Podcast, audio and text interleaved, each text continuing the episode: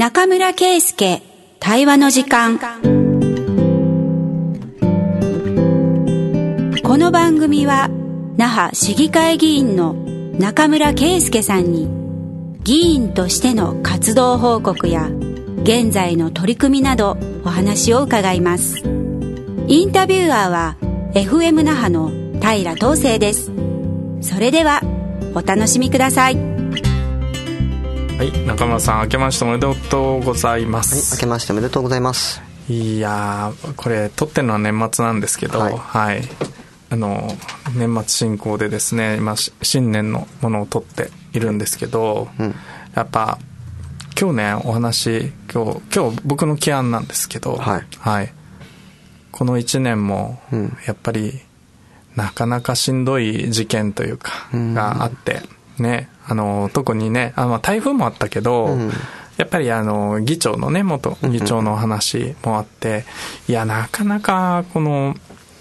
議会への信頼とうん。あと期待と、うん。まあ、どっちも薄くなってるなといんうところがあってこれは中村さんもね自覚してるところかなと思うんですが、まあちょっとそのそもそも論を一回気を引き締めて、あ議会ってどういう役割なんだろうとか、ね市民がもうちょっとどうやったら参画できるんだろうっていうことの、もうこの番組も10年でしょ？そうですね。やってて、ちょっと一回もう一回そもそも論の話をして、えっと、今年ね、2024年を迎えたいなと思っておりまして、うんははいい。今日はゲストも来ていただいております。コミュニティオーガナイザーのアダニア貴子さんです。よろしくお願いします。よろしくお願いします。よろしくお願いします。コミュニティオーガナイザーからうんちょっと軽く説明してもらおうかな。一回ね、はい。コミュニティオーガナイジングジャパンのアダニアさんとして出ていただいて、今、もう完全に沖縄に住んでいらっしゃってですね、あの、我々と一緒に今仕事もしたいなっていうところで、今日はちょっと来ていただいております。コミュニティオーガナイザー、どうやって説明しましょうか？はいはい。自己紹介を。はい。えっ、と、2020ん2022年から、うん。那覇市民になりましたアダニアです。はい。で、えっと、この番組呼んでいただくの2回目なんですけど、1回目でコミュニティオーガナイジングという話をしました。あの、一人では、えー解決できない問題を同じ思いの人たちがつながって自分たちの資源を使ってこう変化を起こしていくというのがコミュニティオーガナイジングで、まあ、それをやりながらこうコミュニティができていくっていうのが、まあ、あのコミュニティオーガナイジングに取り組んだ結果だと思うんですけど、で、まあ、コミュニティオーガナイザーっていうのは、そういう、こう、まあ、地域に課題を感じているとか、うん。自分たちの暮らしが今苦しいみたいな人たちが、こう、力を合わせて変化をし起こしていきながら、その、変化を起こせる自分たちみたいな感じでつながって、コミュニティが育っていくみたいなイメージがあるんですけど、まあ、それを、まあ、いわゆる育てる人というか、はい。みんなをつなげて育てていくっていうような役割ですね。うん、なるほど、まあ、課題解決をコミュニティの力を、まあ、うまく醸成していくというところですね、はい。まあ、本来だったらそれはうん。議会とか、議員さんとかとねつながっていくべきものでもあるわけですよね、課題だから。そうですね。あの、なんとなく私のイメージは、その地域にある課題をみんなで解決していくために人た、人々がこうコミュニティを作る。で、そこの代表が、まあ代表というかそのコミュニティの中の人たちが、うん。自分たちの中のメンバーが議会にいたら、ん。行政の側にいたら、こうゴールに近づけると思ったら、その人を議会に送り出すみたいな感じで、なんか、まあ、コミュニティオーガナイザーとしてこう議員さんがいるっていうのもすごくイメージはしやすいなと思います。あーなるほどね、この、えっと、この課題はやっぱ政治の場でこそ解決するということであれば、我々の代表として、はい。あの議員を出すっていうことも含めて運動の中に入れているってことなんですね。そうですね。うん、あなるほど。そういうスタ分かりやすいスタンスだなと思いました。はい、ということで、中村さんあの、はい。改めてうん。今日はねアダニアさんに壁打ちをしてもらいながら、はい議会の役割っていう話なんですけど、中村さん議会の市議会地方議会ってだから国会議員と全然違いますよねね。立ち位置もね、うん。あの議員って名前だから、なんとなく皆さん女機能をね、をちょっと想像するかもしれないんですけど、うん、中村さんが、まあ、奈良市議会あるいは、まあ、地方議員ってどういう仕事、うん、地方議会ってどういう仕事っていう時にどうやって説明をされてますか？そうですね、あのーうん、首長、市長とか県知事とかも選挙で選ばれる、まあ、リーダーですよね。確かに。で、議員もまあ選挙で選ばれるリーダーで、まあ、どっちもリーダーなんですけど、実際の運営をする、行政を運営する機関っていうしては、市役所とか県県庁とか、そういうところは知事なり市長なりがトップになって、まあ、その考えてることを、選挙で約束したことを、まあ、役所なりの人たちが動かしていくわけですよね。なるほどね。あの、政策を出す人と実行部隊としての、あの、役所という関係性があるわけですね。はい、でそれをちゃんと仕事してるかなっていうチェックをしたりとか、もっとこうしたらどうですかっていう提案をしたりするのが、まあ、議会の大きな役割になると。なるほど。首長とか当局の案をもっと良くする、うん、うん、そういうチェック機関という、そうですね、だから大きな関門になるんですよ、その行政がやりたい放題にならないように、行政はあの全部議会に諮らなきゃいけないっていう法律になってるので、でその出てきた案に対して、まあ、議会の中で、まあ、これが本当にいいのかどうかっていうことを議論して、まあ、半数以上取れば、まあ、可決されて、それが実際に町のルールが変わったり、うんはい、えー、行事が、事業が増えたりしていくっていうような話ですよね。うんまあ、逆になくなることもあったりしますので、うん、そこをだから選挙で選んだその自分たちの首長が、まあ、しっかり仕事をしているのかっていうのをまた一方市民が選んだ人たちがチェックをしていくっていうことですね。そうかそうか。議案っていうのは結構本当多岐にわたるじゃないですか。そうですね。ね。福祉も教育も、うん、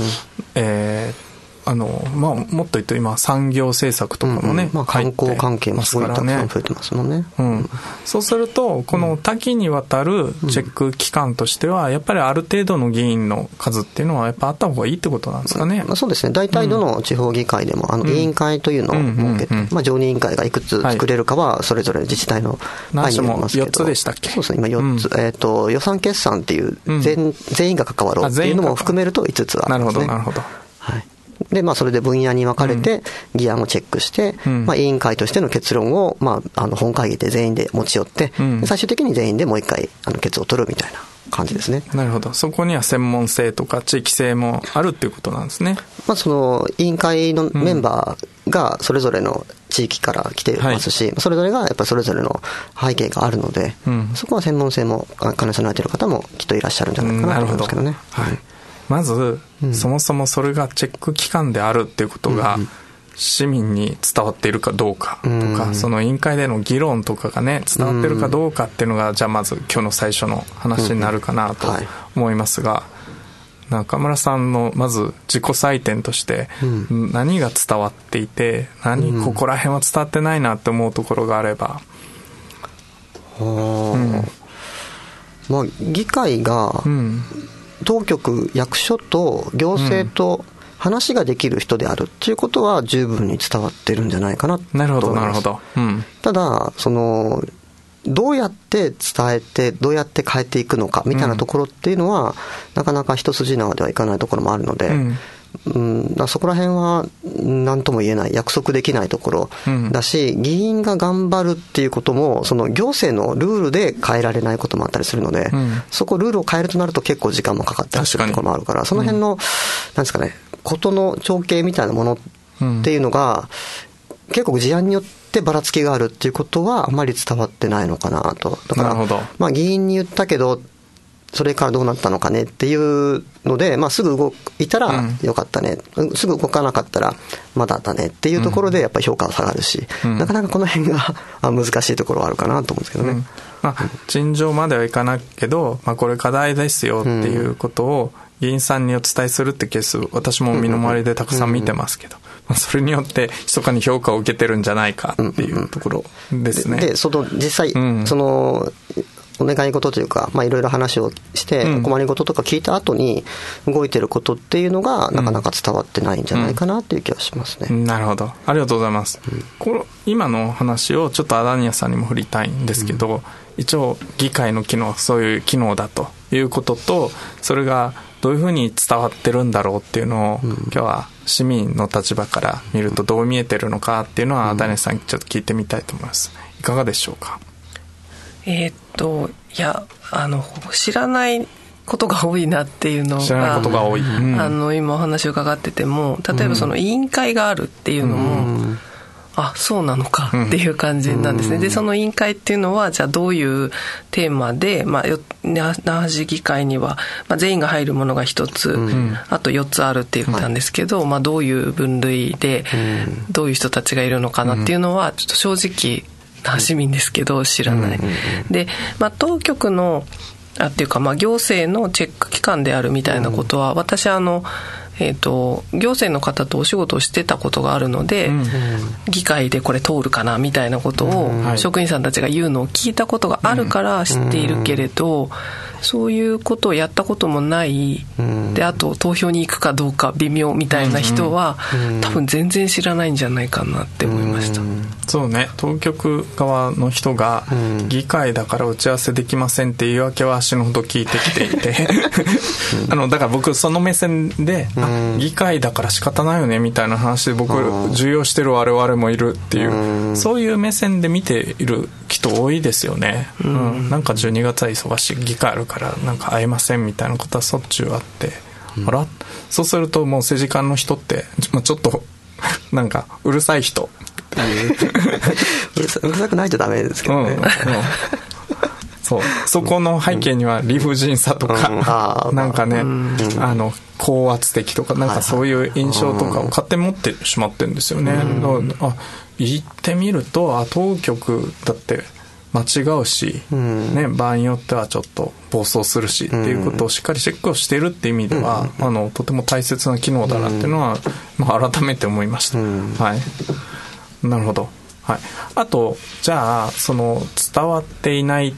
んじゃないかっていうことに対してなんですけどあのー、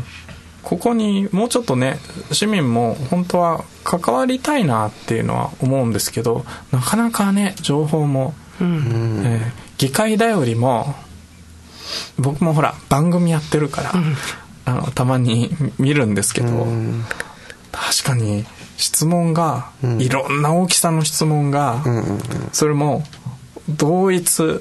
極めて平等にこれ悪い意味でですよ、あの 極めて平等にねこの人がこの質問をして当局こう答えたっていうのがすごく淡白にあって、どこが見どころかも全然わからないみたいなところがあって、この辺りのね広報とか、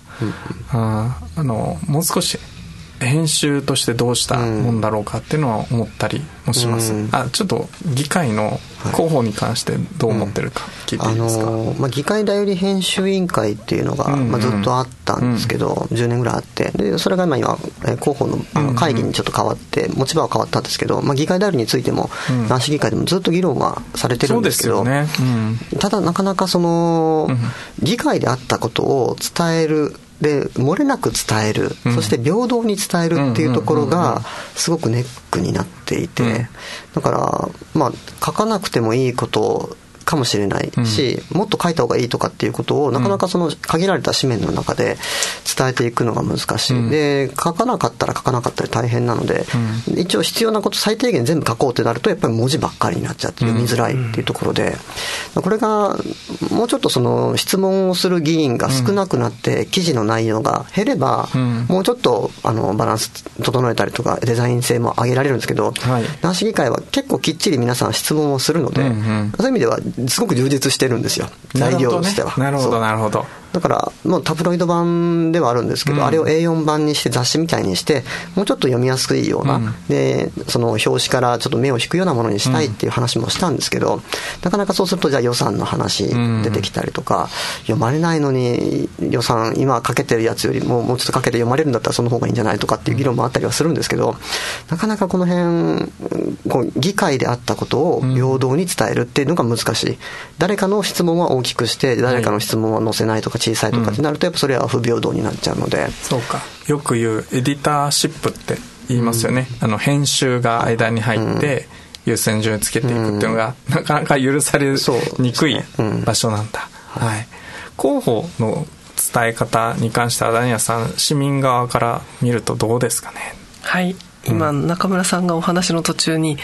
読まれないのにっておっしゃったんですけど、読まれてないことを議員の皆さんは自覚してらっしゃるってことなんですかね、あのー、市民のアンケートを取ってて、その議会の情報をどうやって得てますかってところで議会通りは、まあ、根強く意はするあるんですけど、はい、それが広く伝わってるかっていうとやっぱりそうではなくて、でまあ、議会に傍聴にいらっしゃる方にアンケート取っていてもやっぱりなかなかそういう機会が少なかったりとか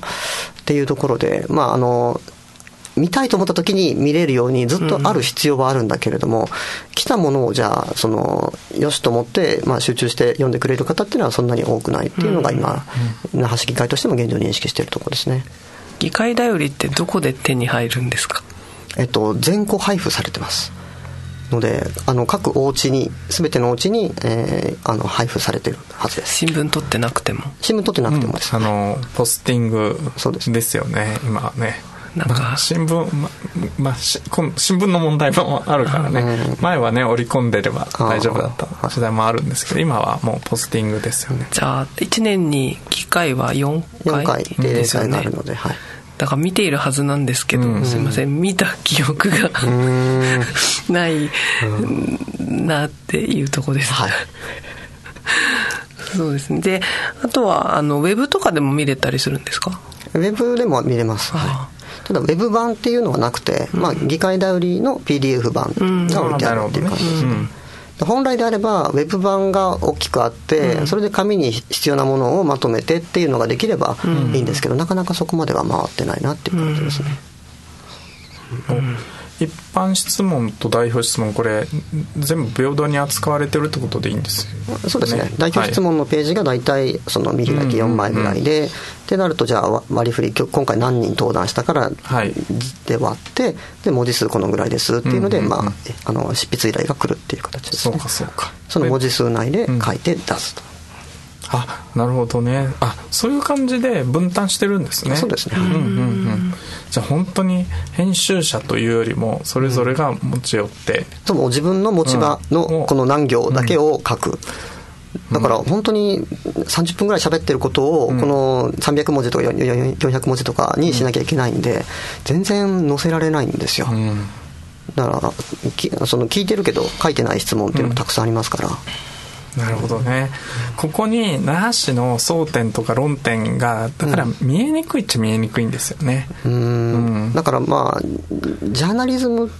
的な感じで言えば、うんうん、もうちょっと第三者的に見て、うん、今回の議会はこういうことが争点で、まあ、こういうことが話し合われてこういうことが決まったみたいなのが書かれるとそれはいいなと思うんですけどそれを議会が作るってなると、結構その平等性をどう担保するかっていうのが難しい。でまたその編集にはどうしても意図が入るので、うん、その意図を排除した形でできるのかでそれがまた喜んで見てもらえるものに仕上がるのかっていうところもかなり大きなハードルがあるなっていう感じです、ね、いや難しいですねこの問題ね、うんなんかあの議会記者みたいなのを市民から公募して、うん、あの15歳以下、うん、えー、20歳まで、うん、50歳まで、うん、51歳以上みたいななんか4人ぐらいがパートごとに書いてるとかだったらちょっと面白そうだなと思いました、ああなるほどね、自分の関心がある質問についてそれぞれが迷子をこう記事にするみたいな、うん、